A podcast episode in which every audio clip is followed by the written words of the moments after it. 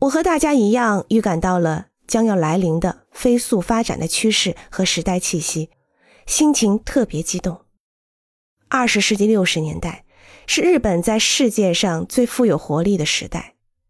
明治维新以来，赶超西欧列强、举国上下齐心奋斗的精神，使第二次世界大战中一度化为灰烬的日本又重新振作起来，开创了史无前例的经济高速增长的局面。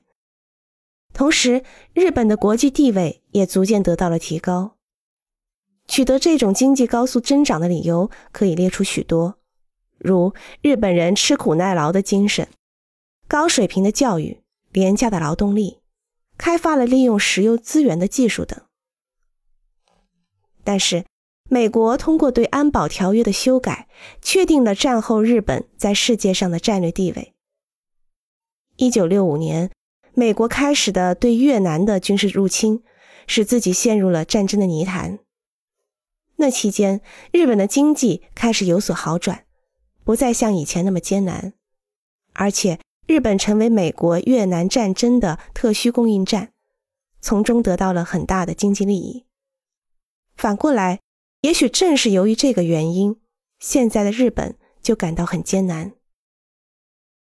由于越南战争的恶化，以及从理想的现代主义所造成的公害、压抑、歧视等不满，从六十年代末，人们开始对现代价值观、对继承的整个价值体系提出了质疑。现实使乐观的信奉世界可以无限发展的技术至上主义受到了严峻的挑战。日本也有人开始意识到了社会存在的问题，出现了抵御现代化大潮的现象。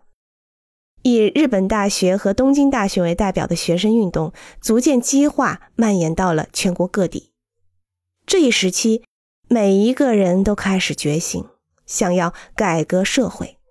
在日本，个人主义的概念开始萌芽。二十世纪六十年代的日本是一个一昧追求现代化理想的社会。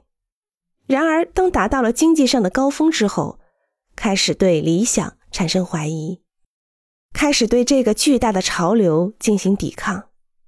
这个时期是二十世纪的重大转折期。